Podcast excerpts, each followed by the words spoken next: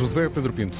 VAR nas bocas do mundo. Neste jornal, a reação dos universos Porto e Benfica aos Jogos do Dragão e de Vizela. Braga em Guimarães e Sporting em casa contra o Estoril podem aproveitar escorregadela portista para escutar a entrevista ao ex-guerreiro Fran Sérgio, que foi treinado por Ruben Amorim. Reportagem Antena 1 na Turquia, três semanas depois dos violentos sismos que provocaram mais de 50 mil mortos. Bruno Fernandes nas nuvens com o primeiro título pelo Manchester United. Surf e ténis dão títulos a Portugal. Tudo para ouvir com com a edição de José Pedro Pinto, está no ar o Jornal de Desporto.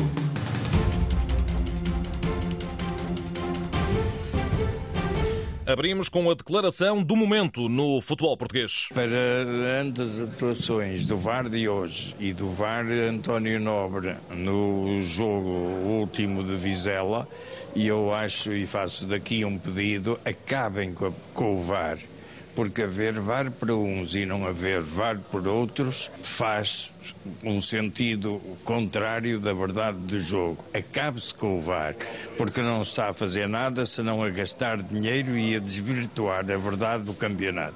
Pinto da Costa corrosivo ao Porto Canal após o altamente esquentado Futebol Clube do Porto 1, Gil Vicente 2, no qual os Dragões terminaram reduzidos a nove unidades por expulsões de João Mário e Uribe, reclamando dois penaltis que terão ficado por assinalar e ainda uma classificação falseada. Na Antena 1, o ex-vice-presidente portista Paulo Teixeira alinha na totalidade pelo discurso de Pinto da Costa e vai mais longe. Está explicada a residual importância da arbitragem portuguesa no panorama mundial. Consegui encontrar finalmente uma explicação porque é que não tivemos árbitros no último campeonato do mundo. Porque efetivamente é inacreditável aquilo que se viu em 24 horas, a poucos quilómetros de distância, critérios completamente diferentes em dois jogos importantes e no próprio Dragão ontem mesmo eh, critérios diferentes. Basta ver depois os lances que sucederam na, na área do Gil Vicente e que eh, houve dualidade de critérios. Por isso eh, está encontrada a explicação por Portugal não ter eh,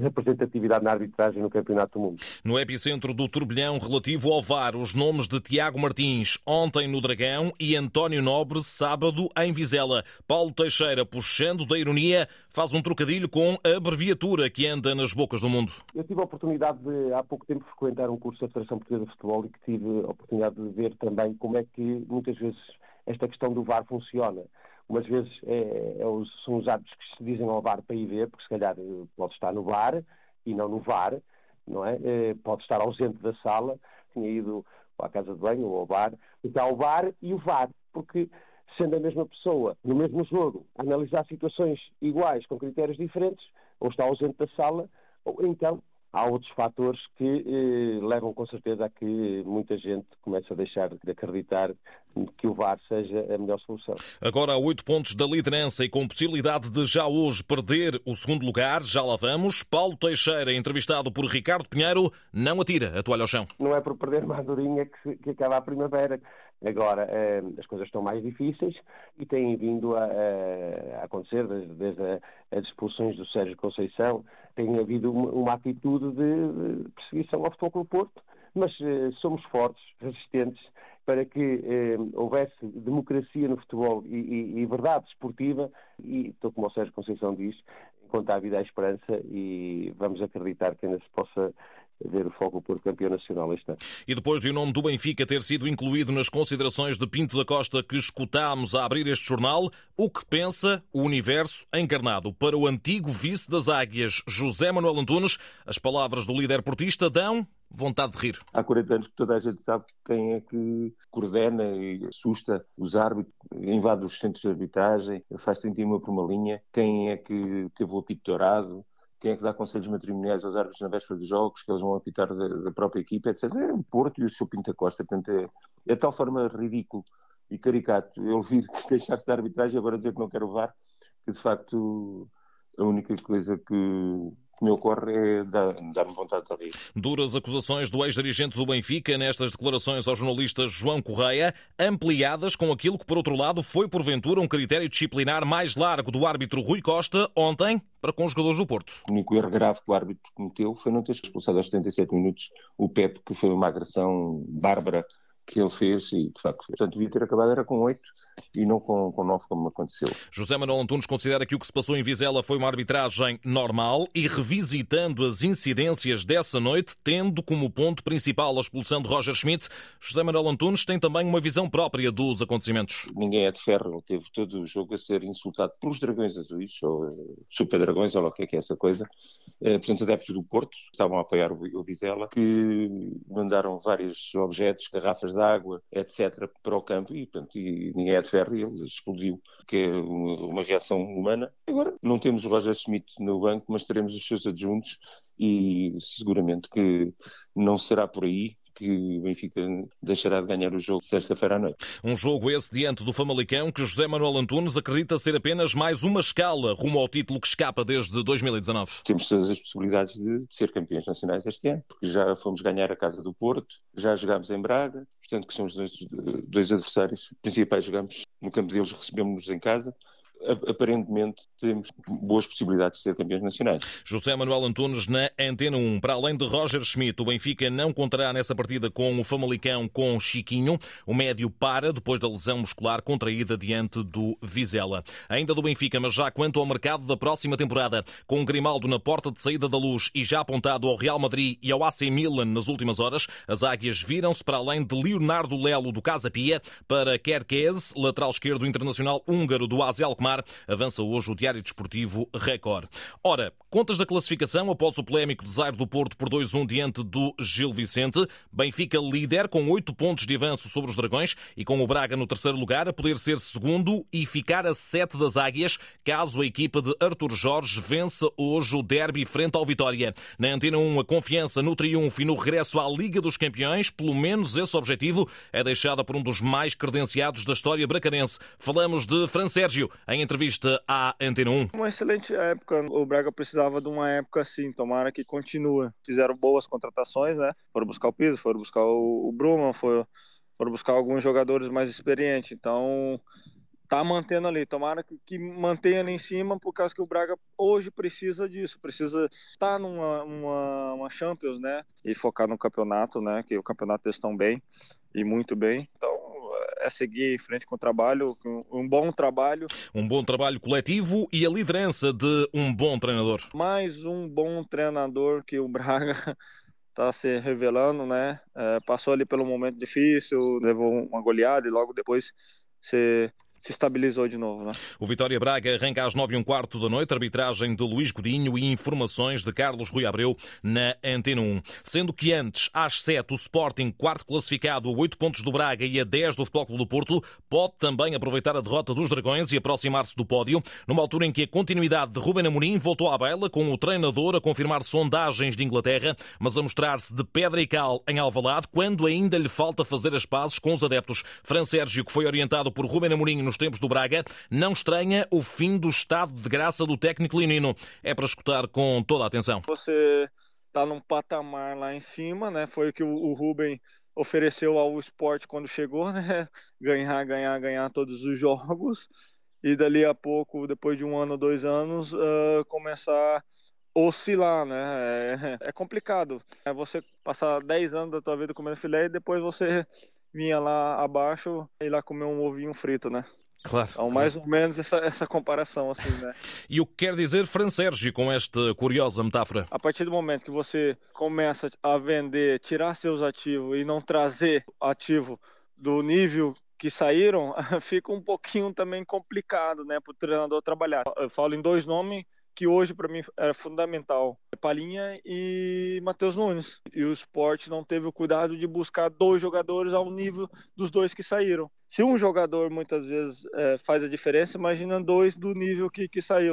Fran Sérgio em modo para bom entendedor na Antena 1. Em dia de Braga Vitória e desse Sporting Estoril, jogo no qual o Garte não será a opção para Ruben Amorim, cumpre castigo. No Estoril, Pedro Guerreiro dos Sub-23 estará no banco depois do despedimento de Nelson Veríssimo a partir partida em Alvalade terá arbitragem de Manuel Mota e relato de Nuno Matos aqui na rádio. Sporting que no escalão sub-19 joga já na quarta-feira ao meio-dia em Alcochete para os oitavos de final da Youth League frente ao Ajax, jogo a uma só mão, lançado esta manhã pelo treinador dos juniores verde e brancos, Felipe Celicaia. Uma equipa que tecnicamente é muito evoluída, que gosta de ter a bola, nós também, portanto eu acho que vai haver uma luta incessante pela bola e quem a tiver vai estar mais perto de ganhar esperemos que assim seja e que calhe para, para, o Sporting. Portanto, nós não vamos alterar nada. Sabemos que do outro lado está uma, uma boa equipa que também tem que contrariar, aquilo que nós fazemos de muito bem e, portanto, penso que vai ser um excelente jogo, um jogo aberto. Para além do Sporting Ajax, quarta-feira às 5 e meia da tarde, igualmente para os oitavos desta Champions de Júniores, o encontro entre Liverpool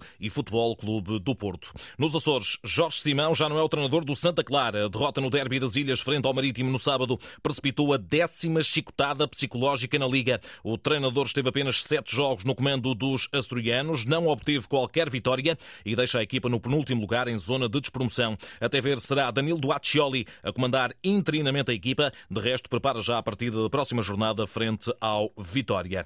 Vamos à Turquia. No final da semana, Istambul recebe os europeus de atletismo em pista coberta, mas a reportagem da Antena 1 já está na capital turca, numa altura em que se tenta regressar à normalidade, três semanas após os sismos do passado dia 6 e que provocaram mais de 50 mil mortos. O enviado especial da Rádio Pública, Walter Madureira, conversou com um jogador do Antalya Sport. Merhaba, ben Freddy. Ben konuş Antena 1.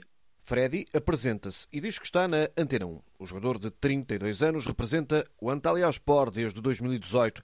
Este fim de semana empatou no regresso da Liga depois da pausa devido ao sismo.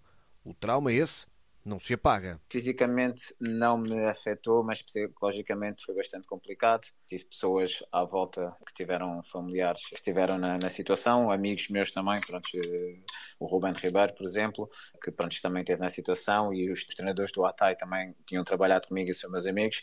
Então, psicologicamente, acabamos por sempre nos envolver na situação, então acaba por ser eh, bastante cansativo psicologicamente. Por outro lado, no plano desportivo, um dos capitães do Antália tem razões para estar feliz. Tem sido bastante positivo, acho que também nota-se pelo tempo em que o clube tem mostrado interesse de renovar sempre comigo, de eu cá ficar. Acho que eles mostrando isso quer dizer que estão a gostar do meu trabalho e acho que também tenho feito, feito, épocas bastante positivas, com, ajudando a equipa dentro de campo e também, pronto, sendo um dos capitães, ter nomeado um dos capitães, também mostra que a pessoa gosta do meu caráter e de como as coisas têm que. A esta hora, Freddy está a caminho de Portugal, numa viagem relâmpago porque na quarta-feira regressa aqui a Istambul como um dos capitães do Antália. Tem que estar na capital turca para lançar uma campanha de ajuda aos desalojados. Todos os jogadores da Liga vão contribuir para serem comprados milhares de contentores que vão ser transformados em habitação para os desalojados. Walter Madureira, enviado especial da Antena 1 aos europeus de atletismo que decorrem em Istambul entre 2 e 5 de março. Em Inglaterra, o Manchester United venceu a taça da Liga, bateu o Newcastle na final por 2-0 em Wembley. Primeiro título dos portugueses Diogo Dalot e Bruno Fernandes nos Red Devils. É um sentimento incrível. Procurávamos isto há muito e finalmente conquistámos um troféu. É o primeiro troféu da época, mas queremos mais, porque não é suficiente para este clube. Estou satisfeito porque conquistei o meu primeiro troféu, mas quero mais, muito mais. A felicidade do capitão Bruno Fernandes em declarações à Sky Sports. E numa altura em que continua por resolver o delicado dossiê da renovação de contrato de Rafael Leão com o AC Milan, veio ao público Zlatan Ibrahimovic oferecer mundos e fundos para que o internacional português continue a ser rossonero. Jogando já grátis, cosa vuoi più? Vuoi mio casa? Ti do anche mio casa. Não pode tocar, però casa te lo do. Traduzindo, baixei o salário por ele, estou a jogar de graça, se quiser dou-lhe também a minha casa, afirmou Ibra em declarações à DAZN. Na Coreia do Sul já sucessor para Paulo Bento no comando da seleção nacional, nada mais nada menos do que o alemão Jürgen Klinsmann, que regressa ao ativo ao fim de três anos de paragem. Hoje ficar-se-á a conhecer o melhor jogador do mundo de 2022. A gala da Best da FIFA vai eleger ao princípio da noite Leo Messi, campeão do mundo pela Argentina, grande favorito, Karim Benzema, vencedor da Liga dos Campeões pelo Real Madrid, ou então Kylian Mbappé do Paris Saint-Germain como sucessor de Robert Lewandowski. No feminino, Beth Mead, Alex Morgan e Alexia Putelhas concorrem para jogadora do ano. Nos treinadores, Lionel Scaloni, selecionador da Argentina, Carlo Ancelotti e Pep Guardiola concorrem pelo galardão no masculino, sendo que as técnicas Sónia Bom Pastor, Pia Sundag e Sarina Wigman disputam o título no feminino. Finalmente, para o 11 do ano, concorrem os portugueses Cristiano Ronaldo e João Cancelo. Agora, dois títulos para portugueses. No surf, Yolanda Hopkins sagrou-se campeã europeia, sucede à compatriota Teresa Bonvalo ao vencer a prova disputada em Tagazut Bay, em Marrocos. E no ténis, Nuno Borges venceu o Challenger de Monterrey, no México, e entrou no top 100 do ranking ATP. O número 1 português bateu o croata Borna Gojo na final em dois sets, com parciais de 6-4 e 7-6, com 8-6 no tie-break. Foi o terceiro título da carreira de Nuno Borges no circuito Challenger, que lhe permitiu subir ao posto 85 da hierarquia mundial, também a sua melhor classificação de sempre. O ranking é liderado por Novak Djokovic. No basquetebol, Portugal avança para a fase principal de qualificação para o Europeu de 2025. A seleção nacional comandada por Mário Gomes até perdeu por 8 pontos na visita à Bulgária, mas segue em frente. A chave do jogo esteve no momento mais difícil do jogo, quando nós conseguimos reunir reunir forças, eh, não nos desorientarmos, não perder a cabeça, continuarmos a jogar coletivamente e eh, conseguimos todos juntos, toda a gente ajudou, todos juntos encontrar soluções para os problemas que estávamos a ter. E, e, é isso, é isso que caracteriza esta equipa. Contas finais por dois pontos de diferença face aos búlgaros no confronto direto. A equipa das esquinas segue em frente para orgulho do capitão Miguel Queiroz. Vamos fazer algo que nunca tínhamos feito antes. Já tínhamos jogado uma qualificação para o Mundial. Esta seleção já tinha jogado uma qualificação para o Mundial, que era a primeira vez. Vamos jogar um pré-olímpico, também vai ser a primeira vez.